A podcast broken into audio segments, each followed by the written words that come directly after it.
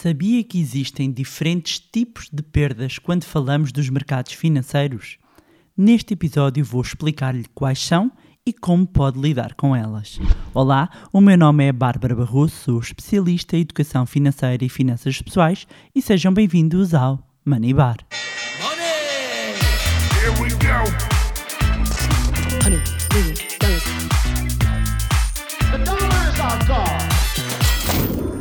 Olá, meus amigos, como é que vocês estão? Espero que estejam todos bem, com muita saúde, que é o que interessa. Por aqui, muito animada com as novidades que estamos a preparar, também com a fantástica nova turma do curso Zero à Liberdade Financeira, que já teve início e que estão super, super empenhados neste arranque. Pois bem, hoje vamos falar de dor.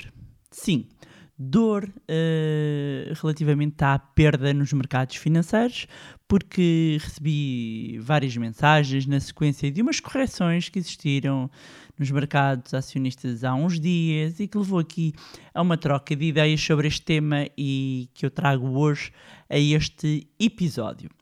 E antes de tudo, há um ponto de partida que é essencial. E não sei se está preparado, se está preparada para isto que eu tenho para dizer que é se vai investir em ações, está preparado? Vai perder dinheiro. What? Sim, é verdade. Em algum momento vai perder dinheiro. No! God, please, no! E em certos casos a perda vai ser mesmo assim evidente, descarada, não é? Com a ação ali a despencar em relação ao preço que comprou. E noutros casos não será tão visível, uh, porque será algo mais subtil. Uh, e poderá acontecer aqui no decorrer de um período um pouco mais longo. No entanto, é muito importante perceber que as perdas nos mercados financeiros podem assumir diferentes formas e já vou explicar neste episódio. E embora uma perda seja sempre dolorosa, com a mentalidade certa pode conseguir mitigar aqui a dor e, e aprender com a situação. Então vamos, vamos lá entrar aqui nestas diferentes perdas, porque se calhar algumas pessoas para esta altura estão a pensar como assim há diferentes perdas? Vai entender no final deste episódio. Vamos começar pelas perdas de capital. Uh, esta é a forma uh, de perda mais simples, não é? De se entender, mas talvez a mais dolorosa. Então vamos a um exemplo uh, para compreender melhor. compra uma ação, não é? Você compra uma ação, vê o preço a cair, vê que ele permanece baixo e começa a sentir a dor, não é? A dor, a dor de ver aquilo ali, a ir por ali abaixo e para se livrar dessa dor acaba por vender. E com isto tem uma perda de capital. Uh, e tem esta, esta perda de capital porque o preço pelo qual está a vender um determinado ativo é menor do que o custo que o adquiriu. Vamos imaginar que comprou a 10 e que vendeu a 8. Significa que teve aqui uma perda de 2. Perdeu o capital investido, ou pelo menos uma parte dele. Uh, ainda assim, e é importante dizer, é importante dizer que há quem use uma perda de capital para compensar um ganho de capital ou seja, uma mais-valia de venda de um ativo para efeitos fiscais, ou seja, assume uma perda de capital como uma estratégia fiscal. E há quem faça muito isto, sobretudo ali no, no final do ano, para, para acertar, uh, e tem a ver aqui com, com a forma de, de fiscalidade das mais e das menos valias. Mas a perda de capital, não é? A perda de capital, e esta é a maior dor, é quando eu coloco o meu dinheiro, uh, eu coloco 100 e um, estava a dar o exemplo de 10, mas eu coloco 100 e de repente perco uma parte desses 100 que eu investi. E esta, uh, esta dor é que leva que muitas pessoas, mesmo quando têm esta experiência com alguns ativos que têm mais risco, leva a que as afastem um, de, de investimentos de maior risco e optem por um, investimentos com capital garantido. Ao fazer um investimento com capital garantido, não incorre numa perda de capital. Pode não ganhar, mas não incorre numa perda de capital. Portanto, mas vamos voltar aqui para mercados acionistas e, portanto, perda de capital. Ok? Arrumado, esta fácil de entender. Depois temos a perda de oportunidade. E é outro tipo de perda, um pouco menos doloroso e difícil, hum, às vezes, de quantificar. Mas ainda assim é real. Um, e vamos pegar aqui no exemplo. Vamos imaginar que comprou 10 mil euros, podia ser mil, pode ser mil, uh, de, uma, de uma ação e um ano depois, após alguma volatilidade, ou seja, depois de altos e baixos uh, da ação, um, verifica que um ano depois ela está muito próxima do valor que pagou. E poderá dizer: bem, ao menos não perdi nada. Mais ou menos. Então, vamos imaginar, tinha falado aqui inicialmente dos 10 mil euros, tinha posto 10 mil euros durante um ano num determinado ativo, numa determinada ação e não recebeu nada, não teve aqui nenhum ganho, não é? Nenhuma variação positiva, ficou ali no zero. Ora, se tivesse colocado o dinheiro no outro ativo, mesmo com menor risco, pelo menos poderia ter ganho qualquer coisa. E isto é conhecido como perda de oportunidade ou custo de oportunidade. E relativamente às ações, a avaliação de risco, sempre que, que vamos fazer para fazer um investimento uh, uh, em ações, é, a avaliação de risco é sempre feita relativamente ao investimento de menor risco, normalmente dívida pública. E a perda de oportunidade ocorre quando e estávamos aqui a falar, vamos imaginar, uma ação sobe 10, sobe 10 e depois ao final do ano está ali no zero, no zero em termos do, do preço a que nós compramos, não é? Um, e, e, a perda de oportunidade, como eu estava a dizer, ocorre quando a ação não vai a lado nenhum ou quando nem sequer equivale ao retorno do investimento de menor risco no mercado. Dizer que quando temos eh, taxas negativas muda um pouco aqui a figura, mas isso fica para outro episódio. Aqui o importante é perceber que ao fazer essa opção é como se desistisse de fazer dinheiro num investimento diferente. É basicamente um trade-off, não é? Uma troca que fez com que perdesse a outra oportunidade. Isto é uma perda também, ok?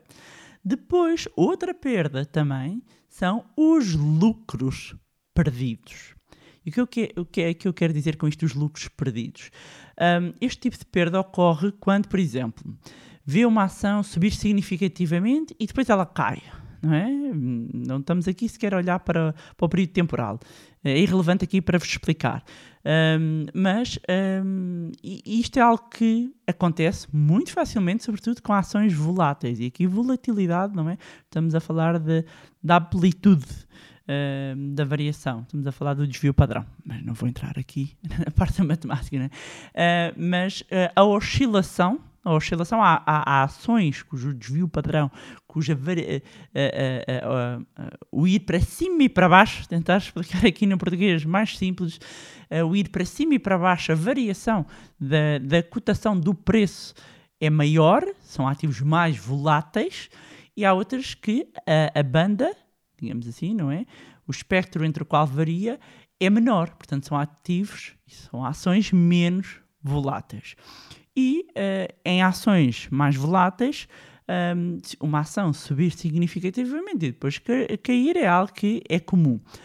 E poucas pessoas, isto é importante dizer, uh, têm sucesso e poucos investidores, uh, mesmo muitas vezes até com experiência, têm pouco sucesso em encontrar o topo e a base do mercado ou de uma ação individual. Porque isso era, era o momento ideal, não era? Era a parte perfeita. Era entrar na base e vender sempre no topo. Entrar na base e vender sempre no topo, não é? E tentar fazer isto o tempo todo é aquilo que se chama timing the market, não é? Tentar aqui encontrar o momento perfeito. Um, e, e, pode achar aqui, e, e, para dar aqui um exemplo, temos uma ação, não é? Ela começa a subir, uh, depois cai um bocado um, e, e, começa a cair e fica com a esperança uh, de não, espera, isto, isto vai subir. Ou seja, vou, vou dar uh, um, um, exemplo: compra uma 10 e ela depois vai aos 15.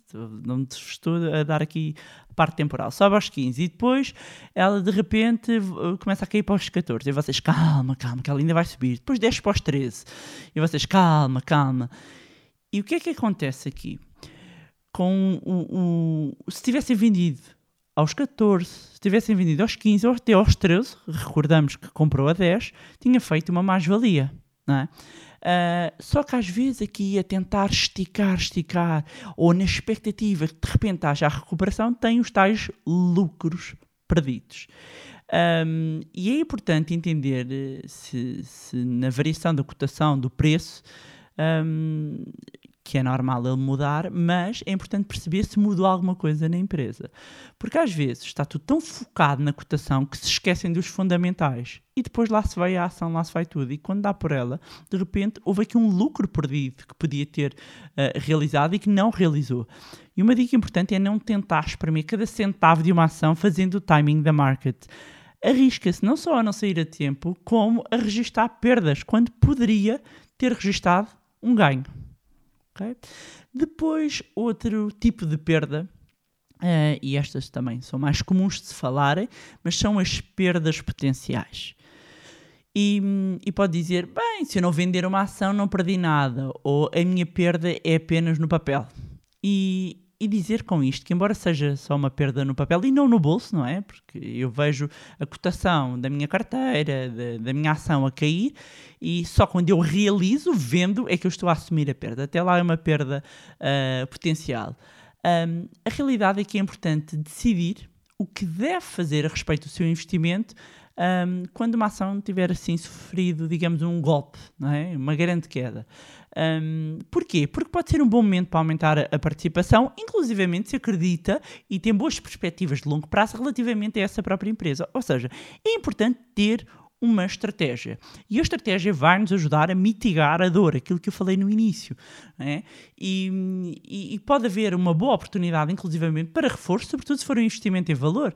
Por outro lado, um, a perda potencial pode tornar-se noutra perda que eu já falei aqui, que é a perda da oportunidade.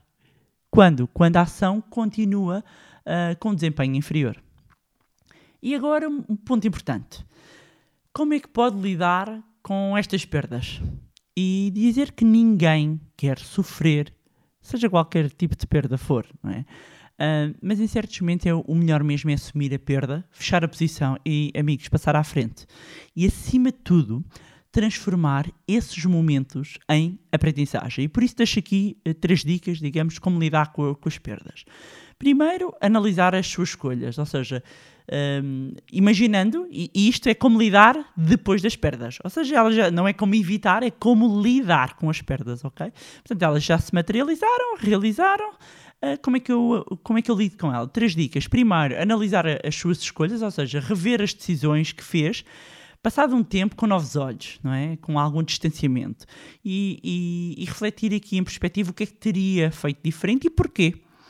E, e, teria perdido menos ou mesmo nada se tivesse feito de maneira diferente? Responder estas perguntas podem ajudá-lo a evitar cometer novamente o mesmo erro. Outra dica é procurar recuperar o que perdeu. E com isto dizer o quê? Recuperar o que perdeu, e, eu aqui tenho que ir com muita calma, que é para, não, não é de repente eu vou investir no mesmo ativo, ok? Posso investir ou não, mas imaginando que assumiu a perda uh, uh, e que uh, é uma ação que já não faz sentido ter na sua carteira, quando eu digo é poder aqui haver a hipótese de apertar aqui o seu cinto financeiro, se necessário, uh, com alguma disciplina, ou seja, ir buscar, vamos imaginar, vou dar um exemplo, vamos imaginar que eu tive uma perda de 100 euros. É tentar recuperar esse dinheiro novamente, mas com uma estratégia. Não é tipo casino, ok? É muito importante perceber que estamos a falar de investimento, não estamos a falar aqui de casinos nem de apostas, porque às vezes eh, pode haver aqui uma confusão, sobretudo um, para pessoas uh, menos, menos experientes e que às vezes confundem aqui um bocadinho investimento com gambling, quase, não é? Com jogo. Depois, uh, outra dica: não deixar que as perdas o definam é muito importante manter a perda no contexto e não a levar para o lado pessoal. Lembre-se que muitas outras pessoas já sofreram exatamente as mesmas perdas, ou até mais. A perda não o define, mas pode torná-lo efetivamente um investidor melhor se gerir corretamente os seus investimentos. E dizer-vos que as minhas maiores perdas foram os meus maiores aceleradores de aprendizagem. E eu sou muito apologista de retirar ensinamento de todas as falhas, de todos os erros, de todas as perdas, aprendermos com, com, com esses momentos é o que nos vai permitir tomar eh, melhores decisões, inclusivamente no futuro. Depois, uma pergunta que pode surgir, que é então como é que eu faço para proteger os meus investimentos, as minhas poupanças? A melhor maneira de proteger as suas poupanças, uh, os seus investimentos, é exatamente diversificar, ou seja, alocar uh, o seu dinheiro numa carteira diversificada, num conjunto de diferentes ativos, com diferentes, uh, através de diferentes instrumentos e, e, montar no fundo uma carteira que seja capaz de resistir aos momentos de crise, mas também possa beneficiar nos momentos de ganho também uh, uh, pode começar não é? Uh, a estar atento a alguns eventos globais, aos ciclos de mercado que acabam por, por afetar os preços das ações, porque os mercados são cíclicos, há muitos eventos económicos um, que são relevantes e para quem acompanha os mercados há muito tempo um, sabe que há eventos que acabam por ter uma determinada reação nos preços. Não é que isto passa a virar uma bola de cristal e que nos permita uh, antecipar tudo e mais alguma coisa. Ninguém consegue antecipar tudo e mais alguma coisa, mas alguns movimentos permitem-nos uh, fazer, dar alguns passos com maior segurança. Depois, um, um, ponto muito importante para se proteger a si mesmo e aos seus investimentos é procurar remover as emoções, não é? remover as emoções é fundamental e não esperar também vai ficar rico rapidamente do dia para a noite. Daí que trabalhar a mentalidade financeira, trabalhar a mentalidade investidor seja tão importante. E daí que investir em conhecimento, ou seja, em literacia financeira, seja também uma boa opção. E pronto, meus amigos, era isto que tinha para vos trazer em mais um magnífico podcast Money Bar. Um, aproveitar para também deixar aqui o meu agradecimento ao carinho, às mensagens que têm, às todas as partilhas que têm enviado. Podem continuar a enviar porque eu fico muito contente por, eh, por saber que tanto o podcast como o curso, como uh, programas que nós temos, os nossos programas de mentoria, uh, têm levado a que várias pessoas consigam transformar um, ehm, as suas vidas e isto também acaba por ser um motivador para continuarmos a fazer uh, e a contribuir, sobretudo, para mais e melhor literacia financeira em Portugal, em português e também por todo o mundo, não é? Porque temos os portugueses uh, em todo o mundo e um grande beijinho para todos os portugueses que estão espalhados pelos quatro cantos do mundo. E para quem ainda não nos acompanha nas redes sociais, convido a fazê-lo. Vou deixar aqui no, na descrição os nossos links para Facebook, para o Instagram, também juntarem-se ao nosso grupo no Telegram. Subscrevam a nossa newsletter, meus amigos. Estamos a, a, aqui a preparar novidades mesmo, mesmo, mesmo espetaculares. Uh, mais uma vez, não se esqueçam de subscrever o podcast onde estiverem a ouvir e quem ouvir no iTunes também deixar uma avaliação para que mais pessoas tenham acesso a conteúdos de literacia financeira. Se gostaram do conteúdo e acham que vai ser útil a outras pessoas, partilhem. Quanto a nós, encontramos-nos no próximo Money Bar. Money! Here we go. Honey,